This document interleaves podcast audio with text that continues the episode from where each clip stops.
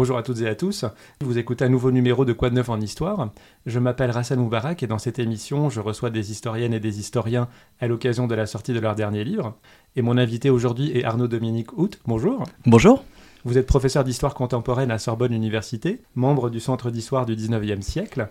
Vos thèmes de recherche comprennent notamment l'histoire des polices et des questions de sécurité et du vol, principalement au 19e et 20e siècle. Et puis vous commencez à être un habitué de l'émission. Hein oui, en effet.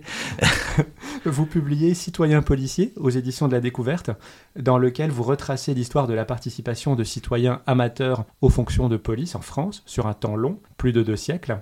Commençons par quelques définitions pour situer mhm. le propos du livre. Comment vous définissez police? Et donc, qu'est-ce que vous excluez du champ de votre étude? Alors merci parce que c'est la question euh, la plus compliquée. Donc on va commencer par le plus difficile. En fait, la définition de la police, elle évolue dans le temps. Nous, finalement, la définition qu'on en donne communément aujourd'hui au XXIe siècle, la police, c'est ce que fait la police. C'est-à-dire qu'on part de l'institution, de ceux qui sont en uniforme, euh, qui ont une carte de police, on voit ce qu'ils font et on dit, bah voilà, c'est ça le métier de police.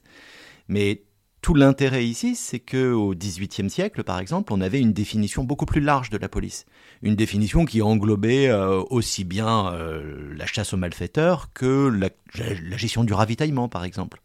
Donc, la définition de la police, elle, elle a toujours évolué. Elle est toujours mobile. Alors ici, pour euh, justement délimiter et pas partir dans tous les sens, je suis parti quand même des grands cadres actuels de la fonction de police, c'est-à-dire d'abord effectivement la police judiciaire, donc la lutte contre la délinquance de manière générale, le maintien de l'ordre, le renseignement, et puis tout ce qu'on appelle la sécurité publique. Alors la sécurité publique, c'est plus difficile à, définir parce que justement, bah, c'est ce que font les policiers en tenue dans l'espace public. Donc ça peut aussi bien être la police du stationnement que justement répondre aux demandes des habitants. C'est plus diffus, mais dans tous les cas, c'est associé à l'idée qu'il y a une forme d'autorité. Et quand on dit citoyen amateur, on accolerait volontiers le qualificatif de simple citoyen, mais en fait non, vous vous intéressez pas aux actions individuelles, mais plutôt euh, à celles d'organisations plus ou moins structurées. Exactement. En fait, ça a été le, la distinction un petit peu nécessaire pour euh, justement délimiter euh, cette réflexion. il y a toujours eu des participations individuelles aux fonctions de police. Ça, bah, le simple fait de la légitime défense, justement, pourrait à la limite rentrer dans ce cadre. Moi, ce qui m'intéressait, c'était le moment où on passait d'une action individuelle à une action plus organisée. Alors, euh, dans le cas extrême, parfois sous une forme associative, sous une forme réglementée, mais plus souvent de manière euh, informelle, c'est-à-dire qu'il n'y a pas vraiment de cadre, mais il y a quand même un collectif. Il y a la volonté de partager quelque chose pour faire une fonction de police. il me semble que c'est ce moment où euh, on se met à plusieurs pour réfléchir à comment on peut aider ou remplacer la police. C'est à ce moment-là qu'on devient justement un citoyen policier. Vous distinguez dans le livre trois grandes séquences chronologiques de la participation citoyenne aux fonctions de police. D'abord de la Révolution française jusqu'à la Commune de Paris, donc 1789 aux années 1870 puis euh, la phase de stabilisation politique à partir de la Troisième République jusqu'aux années 1860, euh, hein, euh, mai 68, et puis enfin la période la plus contemporaine. Mhm. Donc ça veut dire qu'on est quasiment sur deux siècles et demi d'évolution, ce qui n'est pas mhm. toujours fréquent dans les analyses d'histoire. Quels sont les grands enseignements de ce temps long? Oui, alors le, choix du temps long, il n'était pas forcément évident au départ. Hein. Je, moi, je suis d'abord historien du 19e siècle par ma formation, donc mes premières recherches euh, correspondaient essentiellement à la première partie du livre. Et je me suis rendu compte évidemment que le sujet m'amenait plus loin parce que les, questions qu'on se pose au 19e siècle n'ont absolument pas disparu. Et en plus, ce livre, je l'ai écrit dans une actualité euh, des années 2010 qui était celle des voisins vigilants et de différentes euh, médiatisations de groupes euh, plus ou moins policiers. Donc j'ai voulu voir si le temps long avait du sens, et il me semble qu'il en a notamment parce que cette, euh, cette, tripartition en trois époques, euh, elle correspond finalement pas seulement au grand cadre politique, elle correspond surtout à la place de la police, la police professionnelle. Au fond, la période 1789-1871, c'est une police professionnelle qui se construit, mais qui est loin de monopoliser le champ de l'action publique. Donc euh, il y a de la place à côté. La période 1871-1968, c'est clairement la période où sans doute on est le plus dans une volonté de faire confiance à la police professionnelle. Et avec l'idée qu'elle est censée monopoliser cette violence euh, légale, légitime, comme on veut. Et depuis les années 70, il me semble, c'est ça qui est au fond intéressant aujourd'hui, qu'on a un peu remis en question ce monopole, peut-être parce que la police n'est plus capable de faire face à la demande de sécurité, aussi parce qu'il y a de la sécurité privée, euh, d'autres formes justement de sécurité, donc le paysage c'est compliqué. Donc c'est pour ça que j'ai distingué ces trois moments qui correspondent en fait à, à la place de la police dans la société, et en fonction de la place que la police professionnelle tient dans la société, bah, les citoyens policiers vont être plus ou moins actifs et plus ou moins reconnus. Bon, bah, je vous propose de reprendre ça en détail. Avant la Révolution, c'est l'Ancien Régime. Qui sont les garants de la tranquillité publique dans l'Ancien Régime? Alors justement, le XVIIIe siècle, c'est un moment de forte évolution. Euh, et donc c'est toujours un peu compliqué euh, de, brosser l'ancien régime à grands traits parce qu'il évolue énormément et surtout euh, c'est très très variable selon les lieux, y compris selon les villes, campagnes, régions, c'est pas du tout la même chose. Disons que le, mouvement intéressant au XVIIIe siècle, c'est qu'on a en théorie des milices bourgeoises. Mmh. C'est le gros de la police, c'est-à-dire que les bourgeois sont censés garantir eux-mêmes la sécurité de la ville. Ça, c'est la théorie. Et de plus en plus au XVIIIe siècle, euh, ils n'ont pas envie de le faire, ils n'ont pas la capacité de le faire, ou ils veulent que ça soit mieux fait. Et donc, de plus en plus, il y a une professionnalisation. Et donc, on voit se développer des corps euh, organisés, rémunérés, et qui sont en fait voilà, des premières polices professionnelles, plus ou moins développées selon les lieux, et plus ou moins reconnues, parce que malgré tout, le modèle théorique, ça reste la milice. On peut rappeler que l'usage des armes était en théorie réservé à la noblesse et que d'ailleurs le 14 juillet, les insurgés vont d'abord prendre euh, les armes aux invalides avant d'aller à la Bastille. Est-ce que le fait d'avoir accès à des armes change la donne? Alors c'est une vraie revendication démocratique. C'est euh, évidemment aujourd'hui ça nous paraît un peu paradoxal parce que on a construit un modèle où euh, bah, on préfère que les armes soient sous surveillance. Mais au fond, la première moitié du 19e siècle, il y a cette idée très forte que le peuple doit pouvoir accéder aux armes. Euh, à la fois euh, donc dans la Révolution française, mais même après, au XIXe siècle, dans tout ce qui concerne la police de la chasse, l'idée que le peuple puisse être armé, ça fait partie des revendications de souveraineté du peuple, des revendications démocratiques. Donc ça joue évidemment dans cette histoire, parce que avec la Révolution française s'ouvre l'idée que on ne peut plus délimiter de la même manière ceux qui sont armés et ceux qui ne le sont pas.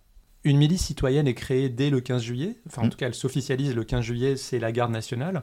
Et on va le voir parce que c'est une institution euh, qui euh, fait vraiment le, lien tout au long du 19e siècle. Donc, on, reverra ça en mm-hmm. détail. Euh, mais plus globalement, quel est le nouvel ordre policier qui se met en place à l'été 89 alors à l'été 89, on est dans quelque chose qui est un petit peu empirique, parce qu'il n'y a pas encore eu vraiment de réflexion euh, théorique sur la question. On a au fond des, des, forces qui sont fidèles à la monarchie et qui sont plus lourdement armées, qui sont des forces plutôt de nature militaire.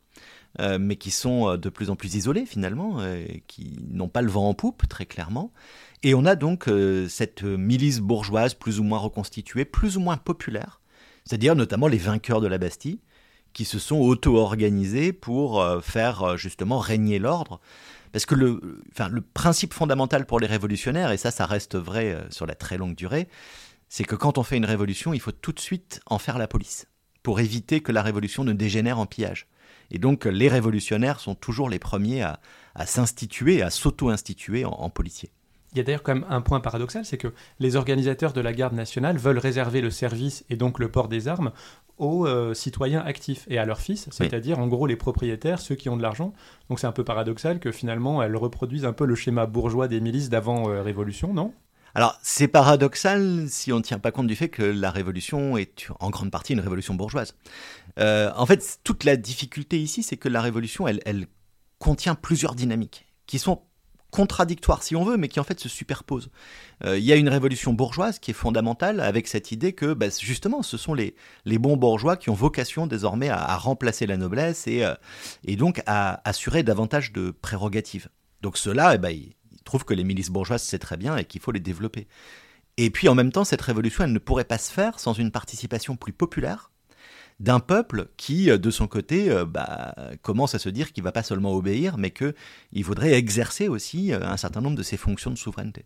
Et donc cette milice, cette garde nationale, quelles actions elle mène Et notamment, est-ce qu'elle mène des actions à l'encontre du peuple, de maintien de l'ordre? Alors oui, ça devient le cas, et justement, ça va provoquer ce tiraillement, parce qu'il y a de plus en plus une contradiction. Alors, pour le dire très vite, hein, on, on voit qu'en 1790, la garde nationale est à son sommet de popularité avec le marquis de Lafayette, hein, qui en est la figure politique, qui est le chef de la garde nationale et qui l'incarne. En 1790, la garde nationale, c'est un peu le symbole de la nation rassemblée. Et puis en 1791, c'est beaucoup moins vrai. Pourquoi? Parce qu'il euh, y a évidemment euh, des mouvements sociaux, politiques, et que la garde nationale est de plus en plus amenée à, lutter, à réprimer, et même à ouvrir le feu, notamment la fusillade du Champ de Mars, le 17 juillet 1791, qui est une date sombre, hein, parce que justement, euh, bah, cette fois, la garde nationale tire sur le peuple, et on a bien le sentiment que c'est une milice clairement au service de l'ordre établi, et non plus du tout au service de la dynamique révolutionnaire. Les commissaires de police sont créés en mai 1790, mais euh, ne sont pas encore euh, professionnels, évidemment. Donc comment est-ce que cet embryon de police étatique s'articule avec les initiatives euh, privées? Oui, alors c'est un moment un petit peu de, de réinvention, puisque 1790-91, la constituante, c'est vraiment le moment où les parlementaires essayent de, de repenser le droit, de, repenser l'ordre social, les institutions. Et euh, donc, ils mettent en place des systèmes de police, des commissaires de police qui sont en fait euh, très différents des commissaires qu'on connaît, qui sont plutôt des magistrats élus, donc ça n'a vraiment rien à voir, mais qui sont investis donc de fonctions de police. Et puis aussi une gendarmerie nationale qui est créée en 1791 et qui reprend un petit peu ce qui existait déjà, hein, ce qui s'appelait avant la maréchaussée. Mais donc, ce qui est intéressant, c'est qu'on voit tout de suite l'idée qu'il faut combiner plusieurs forces. La garde nationale, c'est le modèle qu'on a mis en valeur, mais très vite, les nouveaux législateurs sont conscients qu'il faut euh, avoir plusieurs institutions disponibles et certaines plus professionnelles et plus militaires que d'autres. Cette participation citoyenne aux fonctions de police, elle est, elle est vous le dites, hein, euh, aussi le fait d'une nécessité, puisqu'il mm. n'y a pas de police professionnelle organisée, mais aussi on la part de vertus civiques. Et ça, c'est peut-être un peu plus étonnant. Mm. Euh, pourquoi est-ce qu'on met une dimension morale, finalement, au fait d'exercer une fonction de police? Et puis, euh, dans les formes qu'elle prend, il y a par exemple la dénonciation publique. Donc, comment est-ce qu'on on arrive à parer ça d'une aura morale hein? Oui, alors c'est vraiment une, euh, un, moment un petit peu déjà de, de, réinvention des modèles de l'Antiquité. Euh, on s'inspire beaucoup des modèles romains notamment, alors de la République romaine qu'on a elle-même finalement mythifiée hein, en 1790. Ce qu'on retient de la République romaine, c'est euh, finalement plutôt les beaux discours que les réalités qu'on connaît mal. Et dans cette perspective-là, on, s'inspire de modèles qui sont justement ceux d'une république extrêmement civique, c'est-à-dire qu'on veut que le citoyen soit actif. Ça, c'est vraiment une idée forte à l'époque. Il faut mobiliser les citoyens et un citoyen qui serait euh, simplement passif, qui serait simplement euh, quelqu'un qui paierait ses impôts, c'est pas suffisant. Il faut une mobilisation. Alors, on connaît ça, nous, on a gardé cette mémoire-là pour l'armée. Parce qu'en fait, l'aboutissement, c'est l'idée que la défense justement de la patrie euh, revient au simple citoyen. La levée en masse qui devient ensuite la conscription et le service militaire. On est un peu dans la même logique pour ce qui concerne la police, c'est-à-dire l'idée qu'il y a un devoir de défense collective. Et ce devoir de défense collective, il est difficile d'en cerner les limites. Et la question de la dénonciation, justement, elle est très intéressante, parce qu'elle est évidemment un peu ambivalente. Il y a déjà à l'époque un discours assez critique sur les délateurs, et en même temps, euh, on veut exalter des formes de dénonciation civique qui sont considérées comme de bonnes méthodes. C'est un sujet qui est très travaillé. Hein. Il, y a, justement les travaux de, l'historienne Deborah Cohen qui vient de renouveler un petit peu cette approche-là et de montrer justement que euh, y avait euh, au même moment plusieurs, plusieurs potentialités, on va dire, derrière la notion de dénonciation. La garde nationale, on l'a dit, est levée à l'été 1789. Je vais redonner quelques dates. Elle est dissoute, mais non désarmée par Charles X en 1827. Elle se reconstitue dès juillet 1830 au moment des Trois Glorieuses. Et puis elle participe contre l'armée à l'insurrection de 1848. Elle est tenue à l'écart sous le Second Empire, appelée à nouveau en 1870 pour euh, défendre euh, Paris contre les Prussiens. Et puis elle disparaît finalement avec l'échec de la commune. Donc euh, pendant quasiment un siècle, il y a une forme de garde mhm. nationale. Pour euh, mettre les choses euh, au point, de combien de personnes parle-t-on et, quelle est la composition sociologique de cette garde nationale? Alors, ce qui est intéressant, c'est qu'on a des, chiffres qui sont justement très différents selon les sources. Alors, en fait, ça s'explique assez bien, parce qu'il y a les chiffres théoriques de ceux qui sont inscrits sur les listes de la garde nationale, et qui, euh, par exemple, sous la monarchie de juillet, le moment où on la connaît le mieux, donc dans les années 1830-40, euh, ce sont euh, tous les bourgeois parisiens payant un certain niveau d'impôt. on parle vraiment de dizaines de milliers de personnes, hein, donc c'est des gros effectifs. Mais la réalité de ceux qui sont présents et qui font réellement le service, elle est beaucoup plus faible, parce qu'il y a des dispenses, parce qu'il y a de la mauvaise volonté, parce qu'on mobilise plus ou moins cette garde nationale. Alors, Paris est peut-être pas le bon observatoire, parce que Paris a toujours été une ville un peu à part, euh, pour des raisons évidentes, y compris parce qu'à Paris, la garde nationale, elle a des fonctions aussi euh, protocolaires, de prestige. Elle va défiler, donc euh, il y a un petit peu de, gratification, on va dire, pour les gardes nationaux qui participent. Le meilleur observatoire, c'est peut-être les villes de province, et notamment les villes moyennes, qui là aussi hein, sont obligées d'organiser une garde nationale. Mais ce qu'on voit dans tous les rapports des préfets, c'est qu'au bout de quelques années, voire quelques mois, les gardes nationales ne se réunissent quasiment plus. Euh, en fait, elles font le service minimum, c'est-à-dire qu'elles font les, gardes de nuit, euh, qui sont euh, souvent obligatoires, et elles sont pas très actives d'ailleurs. Les gardes restent dans le corps de garde et ils attendent. La nuit se passe de manière plus ou moins festive. D'ailleurs, ce qui apparemment est une des principales raisons pour certains de faire le service de garde nationale. Il y a, semble-t-il, une bonne ambiance virile, on va dire, et un peu de corps de garde dans, cette société. Mais très vite, en fait, euh, c'est vraiment le schéma récurrent. Dès que la garde est remobilisée, dès qu'on essaye de lui redonner un peu d'ampleur, ça tient pas plus de quelques mois. Oui, et d'ailleurs c'est assez drôle dans votre livre parce que une des fonctions, ça a l'air d'être d'échapper euh, à, sa femme et aux enfants et, de se retrouver entre copains. Mais oui, en fait, ce qui est amusant, ce qui m'a beaucoup amusé, c'est que les, représentations vont dans les deux sens. Il y a l'image des gardes nationaux qui finalement euh, vivent un peu la vie de, de, militaires pour euh, une nuit, donc c'est pas très contraignant et ils sont un peu dans une certaine liberté dont on imagine qu'elle peut facilement dégénérer. Et de l'autre côté, euh, il y a une image très fréquente, c'est l'image du garde national qui patrouille pendant que son épouse n'est plus sous contrôle et qu'elle reçoit éventuellement euh, des voisins. Et donc il y a cette image du garde national cocu qui est extrêmement présente dans la littérature et, le dessin de l'époque. Puis vous citez par exemple une phrase du baron euh, Le Pelletier Donné qui dit que l'activité n'est pas l'état habituel du garde national. Oui, on, voit très bien. Euh, c'est un gendarme, hein, je précise, parce que justement les, les, officiers de gendarmerie sont très très critiques de la garde nationale. Ils disent que ça sert à rien et que justement ils sont pas, euh, voilà, ils, sont euh, de facto inactifs. En fait, ils reprennent de la, du poil de la bête pendant les, révolutions finalement, 1830, 1848. Hein, mais en temps de paix, on, ne voit pas très bien ce qu'ils font finalement. Hein. C'est ça. En fait, il y, y a, une idée qui a été pas mal reprise ces derniers temps dans l'historiographie de la Révolution française. C'est l'idée que les c'est la notion de protagoniste. Et en fait, on explique que les, dans la Révolution, les, simples citoyens, à certains moments, vont euh, se sentir protagonistes de l'histoire qui se joue. Ils vont être acteurs, et à ce moment-là, il y a une forme de surinvestissement civique. Ils font plein de choses, euh, ils sont prêts à s'engager dans toutes les institutions, mais on n'est pas protagoniste très longtemps, parce qu'on est rattrapé par le réel, par les contingences, par l'ennui, par une certaine lassitude. La garde nationale, c'est vraiment l'exemple typique de l'institution qui, euh, qui est souvent considérée sous, ce, sous cet aspect-là, celui de l'ennui. Est-ce que des anciens militaires se recasent dans cette garde nationale et d'autres milices? Pas directement. En fait, la garde nationale a peu de fonctions professionnelles. Elle est vraiment, effectivement, euh, faite d'amateurs. Alors, ce qui joue un petit peu, ce qui complique un peu les choses, c'est qu'il y a différents moments où le corps officier, lui va être en partie professionnalisé avec des uniformes, une sorte de d'état-major. Et là, dans ce cas-là, ça peut être un bon moyen pour, euh, pour des militaires de trouver des fonctions euh, protocolaires. Les partisans de la Révolution ne sont pas les seuls à revendiquer le droit à faire de la police citoyenne. Il y a aussi les réactionnaires et ceux qu'on regroupe souvent mmh. sous l'appellation des Amis de l'Ordre. D'ailleurs, c'est le nom d'une des sociétés. Mmh. Quel soutien rassemble-t-il, ceux-là, ces réactionnaires, les Amis de l'Ordre, au sein de la population et au sein de l'État? Alors finalement, un soutien assez faible. Moi, ça m'a beaucoup frappé parce que ces groupes-là, ils ont fait un peu de bruit médiatiquement, par moment.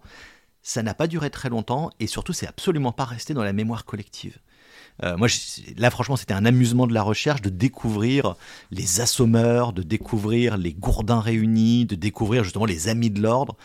Alors ce sont beaucoup de groupes, hein, il y en a vraiment des dizaines comme ça, euh, mais qui euh, n'ont pratiquement pas laissé de traces parce que en réalité on se rend compte qu'ils étaient peu nombreux, ils étaient plus bruyants que réellement actifs. Donc ils revendiquent, hein, comme vous le disiez, un modèle euh, réactionnaire. Leur idée, c'est qu'il faut que les bons citoyens, au sens les citoyens traditionnels, euh, bourgeois, réactionnaires, la noblesse aussi, etc., il faut qu'ils prennent les armes contre le peuple. Et euh, cette idée-là, bah, elle revient de temps en temps. Elle est ponctuellement soutenue par l'État. L'État peut trouver un intérêt à avoir du renfort, mais très très vite, euh, notamment les institutions policières et militaires disent bien qu'ils euh, ne veulent pas du tout ce type de renfort, qui n'est pas du tout utile pour eux, qui est plus euh, un problème, un parasitage, on va dire, des fonctions de maintien de l'ordre. Et donc ce sont des groupes qui, qui, disparaissent dans l'oubli, hein, de, manière très, de manière très intéressante, parce que même les héritiers de ces groupes les oublient. Et on a l'impression que c'est une réinvention permanente euh, de, groupes euh, bah, qui, qui, n'ont pas de généalogie, qui n'ont pas de mémoire. C'est l'historien là qui reconstitue un fil qu'à l'époque, euh, ces groupes-là ne voulaient pas faire parce que les précédents n'étaient pas très flatteurs. Votre première séquence s'achève avec la Commune de Paris. En quoi ces événements constituent alors un jalon important ou une rupture peut-être même? Alors là, euh, je pouvais m'appuyer notamment sur les travaux de, Quentin de qui qui a relu un petit peu les fonctions de police sous la Commune de Paris et qui a montré qu'il y avait finalement dans la Commune de Paris un désir de retour à la Révolution française. Donc on revient sur des modèles civiques de police populaire avec euh, des individus euh, plus ou moins ordinaires qui vont s'instituer commissaires de police et là, il y a deux images un petit peu contradictoires. Euh, une image finalement des militants hyper politisés qui mettraient en place une dictature moderne, et une image au contraire, euh, peut-être trop euh, au contraire enjolivée, de militants qui seraient justement des, bons citoyens capables de rendre une justice parfaitement démocratique. La vérité est forcément quelque part entre les deux. Et finalement, le plus intéressant, c'est ce que montre Quentin de Hermos, c'est pas tellement euh, cette bataille d'image de marque et cette bataille de fonctionnement, c'est de voir qu'ils sont incapables, tous autant qu'ils sont, d'échapper au cadre institutionnel de la police. C'est-à-dire que quand on veut faire de la police autrement, eh ben on, reprend malgré tout les mêmes modalités, des uniformes, des armes, euh, des procès-verbaux, des pratiques qui sont très inspirées euh, du droit de l'époque et, et, donc des pratiques de la police. Et c'est là qu'on comprend que le mode de fonctionnement professionnel de la police a complètement euh, gagné les esprits. C'est-à-dire que les, les gens n'imaginent plus autre chose qu'une police professionnelle. La commune, c'est au fond la dernière tentative de faire autre chose, et c'est le moment où on comprend que, bah, de toute façon, on ne peut pas faire autre chose. On est prisonnier de ce cadre mental. Ce qui veut dire que, avec la consolidation de l'État, donc euh, sous la Troisième République, toutes les autres formes de police citoyenne que l'on va voir resteront minoritaires et, et, euh, vraiment à la marge? Tout à fait. Tout à fait. Elles sont vraiment euh, à chaque fois un, épiphénomène. J'insiste vraiment là-dessus parce que dans, dans, le titre du livre, j'ai pas mal hésité et on a mis une autre histoire de la mmh. sécurité publique. Et je voulais bien, euh, surtout pas en faire une contre-histoire, c'est-à-dire que ça ne remet pas du tout en question euh, la dynamique de professionnalisation. L'essentiel de l'histoire de la sécurité publique, c'est l'histoire des polices professionnelles. Mais cette autre histoire, elle montre qu'il y a juste une petite, un petit fil qui continue à exister, qui est finalement très discret, la plupart du temps, parfois très bruyant mais en général très discret, mais qui montre finalement la persistance d'un autre modèle. Le livre traite beaucoup de la France et notamment de Paris, vous le reconnaissez mhm. en introduction, du fait de la quantité de sources de mhm. police et, euh, médiatiques disponibles. Est-ce que ce phénomène comme ça de consolidation de l'État et donc euh, d'une professionnalisation de la police est spécifique à la France? Et notamment, vous touchez un petit mot sur l'Angleterre où on a une autre forme de sergents de ville qui sont les constables. Est-ce que cette évolution est, similaire? Non, il y a vraiment des différences alors qu'il faudrait ensuite pouvoir euh, pondérer parce que les sources sont difficilement comparables. Mais on a souvent opposé justement un modèle anglo-américain qui est un modèle dans lequel il y a une plus grande pluralité de police et une plus grande reconnaissance des fonctions euh, populaires de police. Euh, ça correspond aussi au type de droit, ça correspond euh, surtout à l'organisation institutionnelle. on le voit bien, surtout dans l'imaginaire des États-Unis, où il existe bien sûr des polices instituées, dont certaines sont très célèbres, depuis le FBI jusqu'au New York Police Department ou autres, qui là sont des grosses polices un peu comparables à, la police nationale ou à la gendarmerie en France, mais il existe davantage de fonctions un peu intermédiaires. Euh, les shérifs eux-mêmes, qui sont très forts dans l'imaginaire du Far West, euh, sont pas toujours des professionnels. C'est souvent des gens qui sont élus, qui font la fonction un petit peu de temps et qui vont recruter très souvent des adjoints euh, qui sont en fait des citoyens policiers. Donc ce modèle-là, dans d'autres pays, il a beaucoup plus été reconnu. La particularité de la France, qu'on retrouverait sans doute dans d'autres pays européens, notamment en Allemagne, mais la particularité de la France, c'est vraiment d'avoir un système où l'État va davantage euh, centraliser les fonctions et davantage justement vouloir organiser et monopoliser la fonction de police. On en vient à la fameuse citation de Max Weber, qu'il fallait absolument qu'on sorte, euh, écrite en 1919 dans son livre Le savant et la politique. Il dit que l'État revendique avec succès pour son propre compte le monopole de la violence physique légitime. Est-ce que donc cette police citoyenne empiète sur les fonctions de l'État? Est-ce qu'elle est autorisée par lui? Est-ce qu'elle est, euh, est-ce qu'il y a une symbiose entre les deux? Alors, la citation de Max Weber, elle est, elle est, formidable par l'usage qu'on en fait. Parce qu'en fait, il ne faut pas oublier que c'est une, c'est une analyse de sciences sociales. Max Weber, il fait une analyse, il constate que sur la longue durée, la tendance, c'est que les États laissent moins de place à la violence privée. Et que dans le système féodal, bah, l'État était très faible et l'ordre euh, ou le désordre était l'œuvre des individus privés et des groupes privés. Et il dit, bah voilà, euh, en 1919, euh, l'Allemagne de Weimar, c'est pas du tout pareil. Il a raison sur le mouvement, mais ça a été transformé plus récemment dans une sorte de, de modèle prescriptif, comme si Max Weber euh, avait rédigé euh, la Constitution française. Et, donc c'est très curieux, parce qu'en fait, il a jamais dit ça, ni prétendu ça. Et d'ailleurs, Max Weber parle plus de la guerre que de la police. Mais euh, évidemment, la phrase s'applique aussi à cette question de police. Alors, ce qu'on peut constater, c'est que dans la culture politique française, l'idée vraiment dominante, et spécialement à partir de la fin du 19e siècle, c'est que euh, l'État a vocation à monopoliser justement cette violence physique légitime. Et c'est une évolution, hein, je le vois vraiment là pour le coup, notamment par rapport à, 1848 ou à la Commune de Paris, où c'était moins évident. En 1848 ou pendant la Commune, on envisageait la possibilité que la garde nationale démocratisée, plus populaire, garde un rôle important.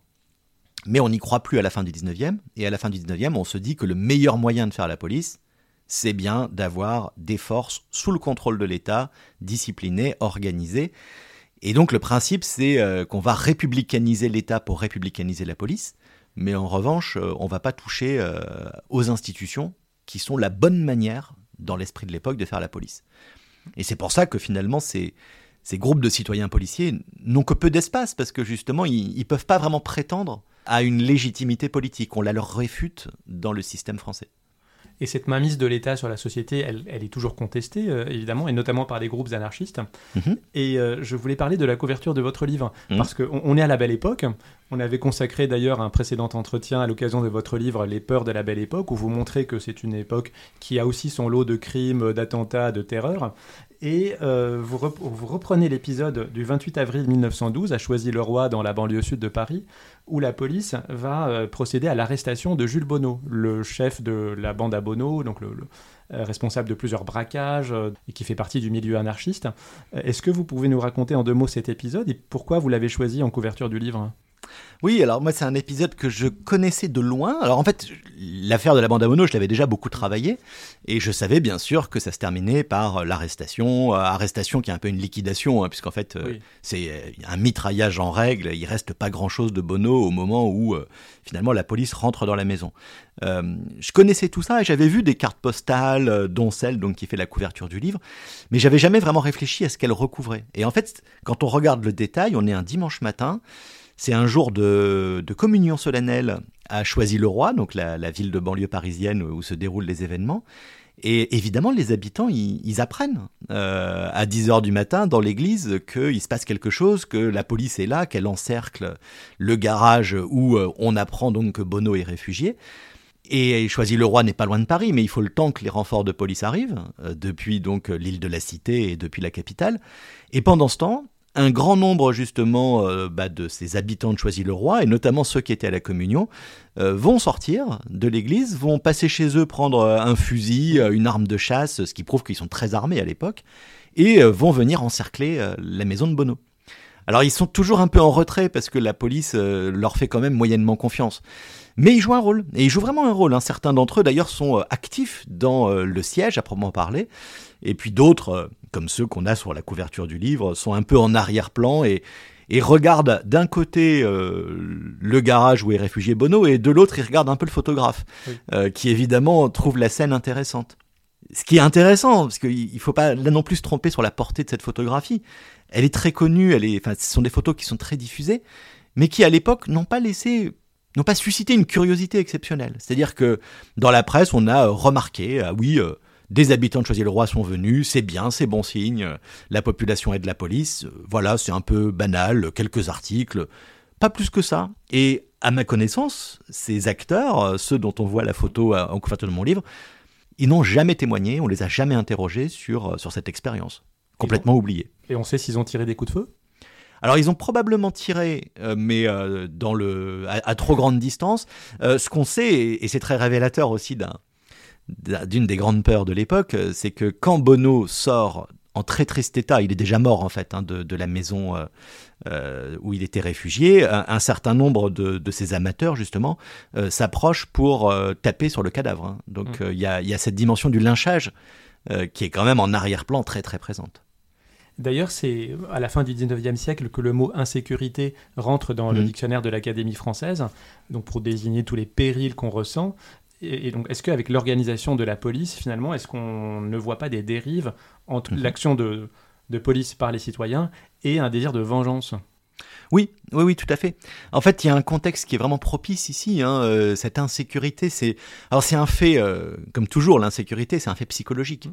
qui repose sur une base réelle. Il y a une montée de la délinquance réelle, euh, ou plus exactement, il y a une plus grande intolérance à la délinquance parce que c'est une société plus propriétaire, plus pacifiée, qui accepte donc beaucoup plus mal le banditisme.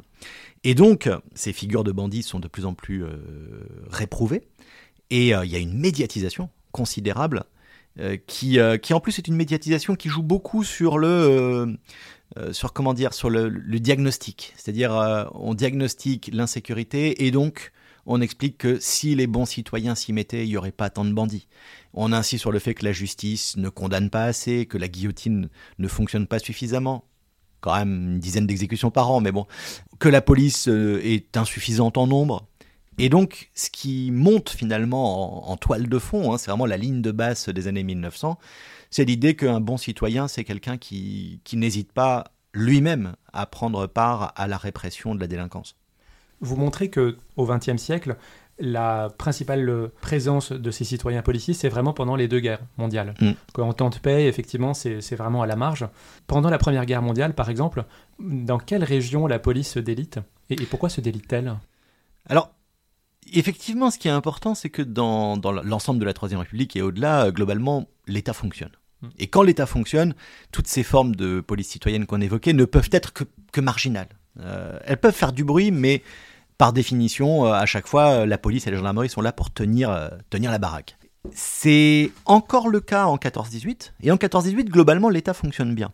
Mais on a redouté que ça ne soit pas le cas. Hmm. Et en fait, là, c'est plutôt un facteur d'anticipation, c'est-à-dire que juste avant la Première Guerre mondiale, très peu de temps avant d'ailleurs, en, 12-13, il y a un débat qui commence à monter sur euh, mais la guerre, elle s'approche, on le pressent très nettement. Que va-t-on faire? Euh, s'il y a du désordre si un certain nombre de policiers sont mobilisés eux-mêmes pour être soldats, les gendarmes pareil, donc on aura des polices et gendarmes affaiblis en nombre, probablement débordés par beaucoup beaucoup de missions qu'on leur confie en temps de guerre, et donc à ce moment-là, on commence à réfléchir à la nécessité de leur adjoindre des forces complémentaires. Alors il se trouve que dans la Première Guerre mondiale, le projet est bien mis en place, il est euh, préparé en fait à la fin de l'année 13 et donc il est organisé euh, pas tout à fait comme on l'avait prévu mais presque, c'est ce qu'on appelle la garde civile. Et donc euh, dans toute la France, on propose à des volontaires qui ne sont pas mobilisables, donc c'est plutôt des c'est des hommes d'une cinquantaine d'années, hein, c'est le profil type. On leur propose donc d'être au fond euh, des acteurs de la police avec un cadre légal. Ils ont un brassard, ils ont une mission à peu près délimitée, et, euh, ça dure trois mois. Ça, dure trois mois parce que, alors un peu comme la garde nationale, on se rend vite compte que tout le monde n'est pas motivé on se rend compte aussi que ceux qui sont motivés sont pas forcément ceux à qui on a envie de confier des armes, euh, donc ça c'est un autre problème. Il y a pas mal d'incidents, il y a plus de tracasseries que réellement d'efficacité, et euh, très très vite, euh, l'idée qui monte, c'est qu'en fait on n'a pas besoin d'eux, parce que, et ça c'est un peu la bonne surprise de l'été 14 pour l'État, la mobilisation s'est faite sans difficulté, sans résistance, il n'y a pas de mouvements sociaux hostiles à la guerre, pas au début en tout cas, et donc, euh, bah, au fond, on n'a pas besoin de créer des euh, forces de police amateurs qui compliquent plutôt les choses. Donc la Première Guerre mondiale, on avait mis en place, et puis on n'a pas gardé. C'est différent de la Deuxième Guerre mondiale, où on n'avait pas mis en place, on n'avait pas anticipé, ou en tout cas pas de la même manière, mais très rapidement, euh, là, bah, on va être rattrapé par la réalité. Et la Deuxième Guerre mondiale, alors là, aussi bien en, mai-juin 40 avec la défaite rapide, brutale et dans un contexte très très violent, aggravé par l'exode des populations civiles, aussi bien donc à ce moment-là que euh, pendant l'occupation, bah là la police et la gendarmerie sont complètement défaillantes. Hmm. Euh, même si elles existent encore, hein, euh, sous l'occupation, il y a une police nationale. D'ailleurs, c'est le moment où elle prend le nom de police nationale. Il y a une gendarmerie, mais ils n'ont pas forcément les moyens de répondre aux besoins de sécurité. Ils n'ont pas les moyens non plus de répondre aux demandes allemandes, parce que les Allemands ont des exigences notamment de surveillance, par exemple pour contrôler les bombardements, etc. Et eh ben là, on a besoin de réquisitionner. Euh, alors c'est plus vraiment des volontaires, hein, parce qu'en réalité ils sont très peu volontaires, euh, mais on a besoin d'obliger un certain nombre de populations civiles. Et là encore, c'est plutôt des gens plutôt âgés. On est obligé donc de leur euh, donner des tours de garde et donc de les organiser. Et on voit ça à la fois en zone occupée comme en zone libre Oui, c'est particulièrement vrai en zone occupée parce que la pression allemande a été quand même le premier moteur. C'est-à-dire que dès 1941, euh, moi j'ai travaillé un peu sur les archives du Pas-de-Calais et de la Somme, et là on voit bien que la pression allemande est forte pour expliquer notamment qu'il faut euh, garder les récoltes, parce qu'on craint le pillage et on craint aussi le sabotage. On craint que des organisations résistantes ou euh, des espions anglais euh, ne cherchent par exemple à, incendier euh, les meules, les récoltes, parce que évidemment si vous créez le désordre alimentaire, vous créez une fragilité. Donc il y a une volonté précoce en zone occupée de mettre en place une sécurité pour l'intérêt général, si on veut, pour l'intérêt des Allemands en grande partie, et avec les moyens justement des civils. Mais ça se répand, hein, de manière générale, c'est un modèle qui se répand partout. On voit apparaître au XXe siècle la figure de l'indicateur. Hmm. Est-ce que ça a toujours été mal vu de renseigner la, police avant la collaboration? Oui, je pense que dans, toutes les archives, on a une vision critique. Toutes les sources, il y, a un argot extrêmement riche hein, pour désigner l'indicateur, et de manière assez significative, c'est un argot qui féminise toujours l'indicateur. Euh, au XIXe siècle, on dit qu'un des termes les plus fréquents, c'est la fileuse. Euh, et la fileuse, ça renvoie plutôt à l'imaginaire de la couturière textile. Et très clairement, euh, cette volonté de féminiser l'indicateur, quand on connaît les valeurs de masculinité du XIXe siècle, c'est péjoratif. Donc on a une vision globalement négative, mais effectivement pour une fonction qui est sans doute aussi vieille que la police, et qui effectivement sous la Seconde Guerre mondiale prend une forme euh, encore plus sombre puisqu'évidemment euh, là c'est pas seulement des indicateurs euh, semi-professionnels, c'est de plus en plus des lettres anonymes, des courriers de dénonciation qui sont pas nouveaux puisqu'on a régulièrement hein, des, des courriers de dénonciation dans toutes les périodes de crise. Mais disons que comme ils sont lus avec plus d'attention et qu'ils ont plus de conséquences pratiques dans la Seconde Guerre mondiale, ils vont évidemment laisser une très profonde légende noire. La société connaît de profond bouleversement en 1868. On avait pu évoquer avec Éric Fournier et vous-même euh, récemment à l'occasion d'un autre entretien à propos d'un livre sur l'antimilitarisme que vous avez co-dirigé mhm. tous les deux, la place de l'armée et surtout la vision de l'armée dans la société. Est-ce que la police aussi connaît une crise à partir des années 70 en termes d'image et de son rôle dans la place publique?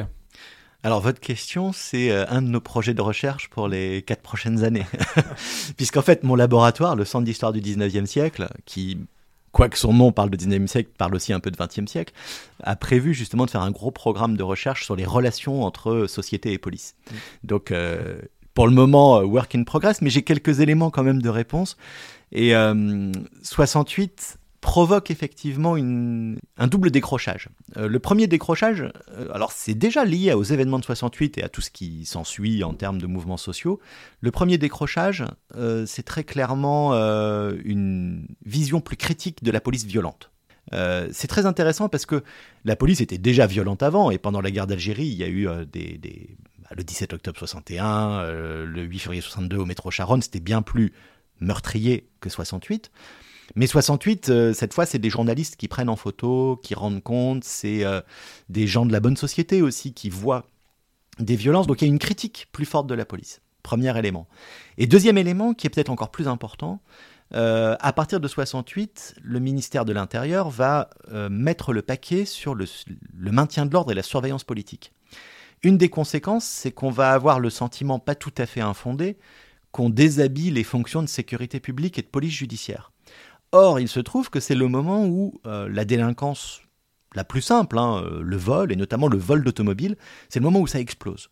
Alors le vol d'automobile, la police en fait a assez vite renoncé à combattre parce que le mode opératoire est presque toujours le même. Une voiture est volée, elle réapparaît quelques jours plus tard, réservoir d'essence vidé, parfois en mauvais état. On la restitue au propriétaire. Donc euh, quand quelqu'un va porter plainte au commissariat dans les années 70, on lui dit Vous attendez, si on vous dit rien dans une semaine, l'assurance vous dédommage. Pour la police, le problème est réglé, finalement, il n'y a pas d'autre manière de faire. Mais pour la victime de vol, c'est le sentiment que la police ne sert à rien. Et donc, c'est ça qui est intéressant, cette police que l'on voit comme plus violente, que l'on voit comme plus politique, on la voit surtout, et ça c'est vraiment un reproche massif des années 70, comme déconnectée des attentes de la société, incapable de répondre aux vrais problèmes des Français, qui sont essentiellement les problèmes à ce moment-là de la petite délinquance. Et c'est à cette époque-là qu'on crée les polices municipales, justement pour faire une police de proximité alors presque, parce qu'en fait, le chaînon, justement, il passe par ces citoyens policiers. Les polices municipales, elles réapparaissent, parce qu'en fait, il y a une histoire assez compliquée, mais en gros, le moment où cette police municipale va être là pour, pour faire ce que la police nationale ne fait plus, c'est surtout les années 80-90. Et euh, grand moment, c'est 95, il y a une loi qui reconnaît vraiment la possibilité de développer les budgets des polices municipales, et à partir de là, c'est exponentiel hein, jusqu'à aujourd'hui. Donc euh, les années 80-90, c'est les années où on va développer les polices municipales. Et les années 70-80, donc juste avant, c'est les années où un certain nombre de maires, euh, n'ayant pas les moyens ou ne sachant pas vraiment comment construire une police municipale, vont expliquer que si on leur donne pas plus de moyens en termes de police et de gendarmerie, ils vont appeler leurs administrés à faire des milices. Et le chaînon, il est là. C'est-à-dire que mécontentement par rapport à ce que fait la police, des maires qui menacent de faire des milices, très rarement des milices qui se créent, mais ça dure jamais très longtemps. Et par contre, de plus en plus souvent, ça prépare l'idée que, bon, on va pas faire une milice, mais on va financer des agents de police municipale, et à la fin, l'État reconnaît les polices municipales. Et ces proto-milices qui se créent, est-ce qu'elles sont euh, plutôt politisées? C'est-à-dire, euh, est-ce qu'on parle plutôt de groupes qui sont liés à l'extrême gauche, à l'extrême droite, aux partis politiques C'est difficile à discerner parce que hum, les milices, par définition, euh, laissent pas de traces directes. Euh, les archives que l'on peut observer, soit c'est la presse, qui en a une vision souvent un peu indirecte et parfois très exagérée, soit ce sont les rapports de police mais qui n'ont pas vraiment de raison d'être favorables à ces milices et qui ont donc souvent une lecture délibérément critique et qui exagèrent notamment la dimension parfois subversive de ces milices. quand on essaye de regarder de près, on voit quand même qu'il y a deux types de milices, au moins, euh, qui sont très différents. Il y a un type très légaliste. Euh, c'est ce type-là qui en fait est la, préhistoire des polices municipales. C'est-à-dire que là, en général, euh, ceux qui sont à l'initiative de la milice sont les autorités locales. Le maire, parfois le député, parfois le conseiller général. Donc on est dans quelque chose qui est très réglementé. on n'est pas dans du protestataire. On veut des moyens. Et souvent, ils le disent, ils insistent, on fait une milice parce que vous ne nous donnez pas de gendarmerie. Et très souvent, il suffit d'avoir une brigade de gendarmerie pour que la milice tombe. Donc ça, c'est la première forme qui est la plus fréquente. Il y a une deuxième forme tout de même qu'on retrouve euh, de manière plus politisée, c'est très lié aux syndicats à l'époque de commerçants et d'artisans, qui sont dans les années 70 dans une dynamique très très protestataire, euh, assez violente, liée euh, à des formes qu'on appellerait aujourd'hui d'extrême droite, hein, mais à l'époque c'est pas aussi directement politique qu'on le verrait aujourd'hui. Et là, c'est des groupes qui, en revanche, sont moins critiques de l'absence de police que du fait que la police, c'est pas ce qu'il leur faut. Il leur faut des formes d'action plus directes, des représailles, des violences. Mais ces groupes-là restent quand même des épiphénomènes qui en plus sont très très vite ciblés. Hein. on ne veut pas de ça et donc en général on fait en sorte de les dissuader d'exister. Vous terminez le livre par l'époque contemporaine, hein, et, donc, mhm. et, au XXIe siècle, on a un élément nouveau qui sont euh, les technologies de l'information qui permettent potentiellement une surveillance euh, souvent étatique, mais avec aussi des moyens privés. Est-ce que vous avez vu une utilisation de ces nouvelles technologies dans les actions de police citoyenne? Oui, c'est même un point absolument déterminant. Mm. Alors, euh, quand j'ai repris ce livre, parce qu'en fait c'est un livre que j'ai commencé à écrire il y a quelques années et pour lequel j'avais laissé mûrir un peu, et notamment pour la partie la plus récente. Euh, quand j'ai repris le livre, j'étais effaré de voir à quel point, entre 2019 et 2021, la masse de documentation avait euh, explosé. Et notamment parce qu'il y a beaucoup de groupes de... Alors on les appelle parfois les justiciers d'Internet. Euh, parmi les groupes connus, il y a la Team Moore, qui est très médiatisée aujourd'hui, qui prétend... Enfin, qui lutte, mais qui prétend aussi lutter contre la, la pédocriminalité sur Internet en particulier et euh, qui justement euh, défend l'idée que les internautes ont les moyens d'agir en s'organisant, en respectant des cadres. Enfin, c'est intéressant parce qu'on voit bien qu'on est dans une zone grise. Euh, et la police d'ailleurs est très mal à l'aise parce que elle est consciente que ça peut rendre des services pour les enquêtes, elle est consciente aussi que ça peut dégénérer. Et donc, on est dans cette zone de flottement un peu complexe et qui évolue très très vite. Ça m'a vraiment frappé en quelques années, euh, les potentialités technologiques ont beaucoup évolué.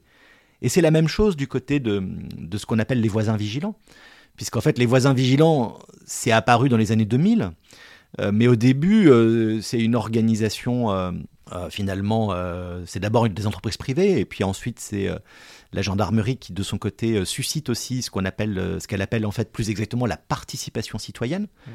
C'est un peu la même chose, c'est l'idée qu'on va fédérer des groupes de voisins pour leur demander euh, d'avoir l'œil ouvert et pour leur promettre en échange d'avoir un accès euh, plus rapide au téléphone portable du, euh, de l'officier de gendarmerie.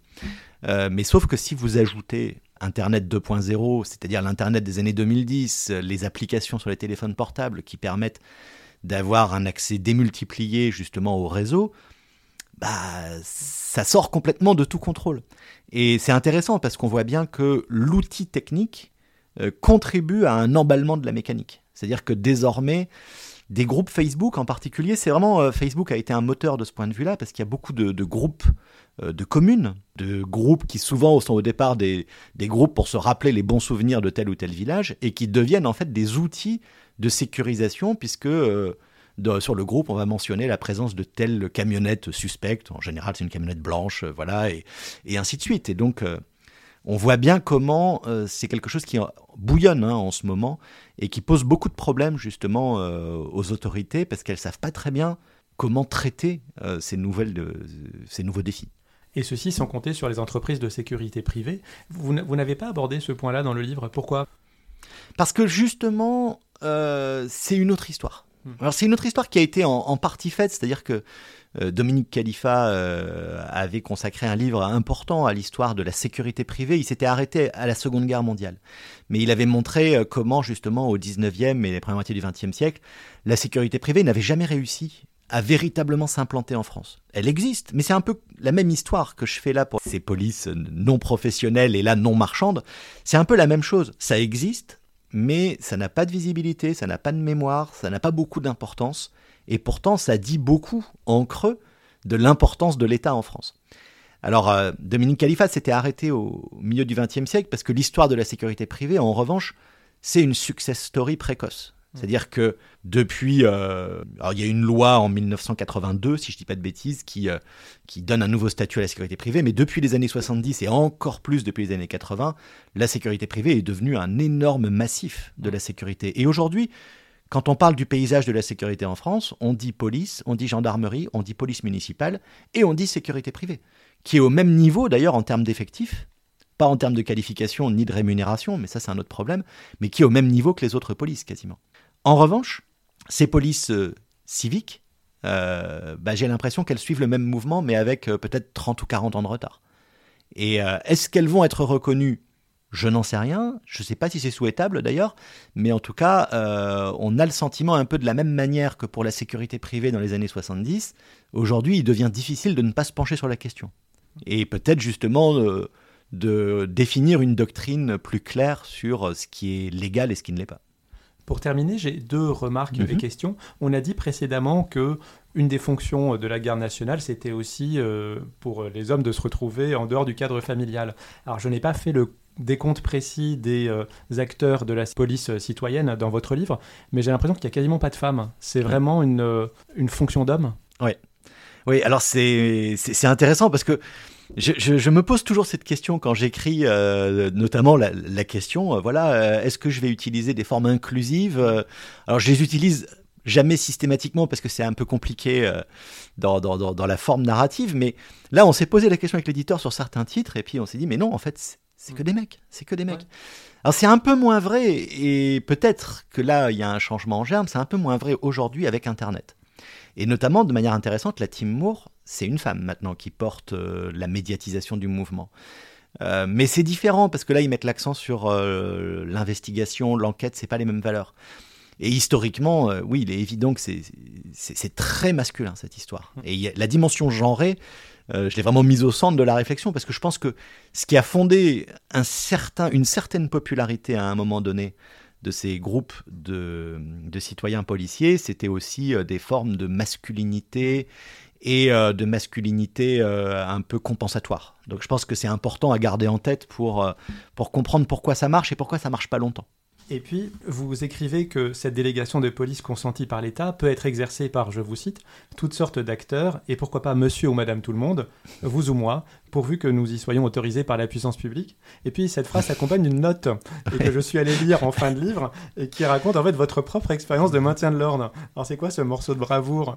Ah oui, bah alors là c'est. Mais je, me suis posé la question, je me suis dit, au fond, je suis en train de dire que tout le monde peut le faire, mais est-ce que je l'ai fait?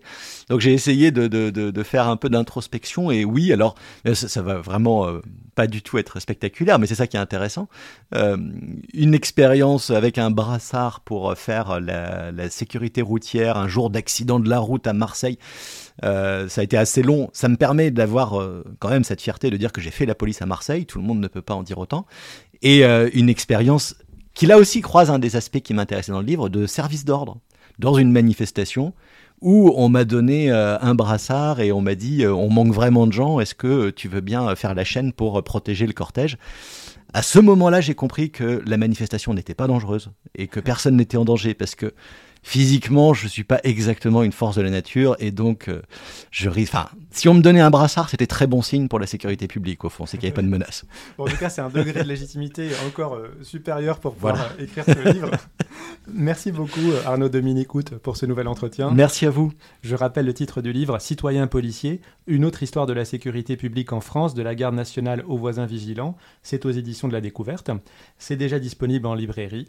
Et je vous remercie pour votre écoute et je vous donne rendez-vous bientôt pour un prochain épisode. Merci.